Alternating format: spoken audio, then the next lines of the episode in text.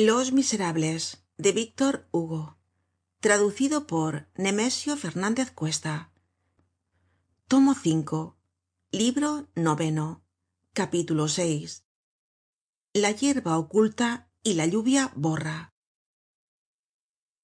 Hay en el cementerio del padre lachaise en las cercanías del hoyo comun lejos del barrio elegante de la ciudad de los sepulcros lejos de todas esas tumbas hijas del capricho que ostentan al borde de la eternidad las horribles modas de la muerte en un ángulo desierto al pie de una antigua pared bajo un gran tejo por el cual trepan las enredaderas de campanilla en medio de la grama y del musgo una piedra.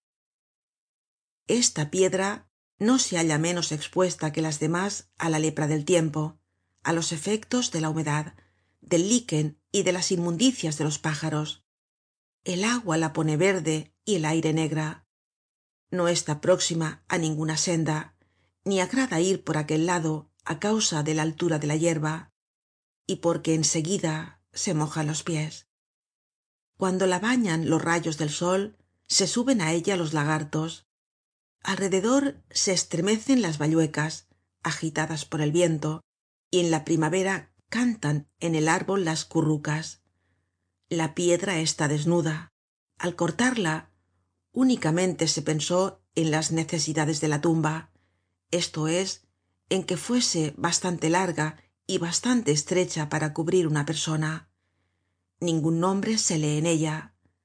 Solo hace muchos años una mano escribió allí con lápiz estos cuatro versos que se fueron volviendo poco á poco ilegibles á causa de la lluvia y del polvo y que probablemente no existirán ya. Duerme. La suerte persiguióle ruda. Murió al perder la prenda de su alma.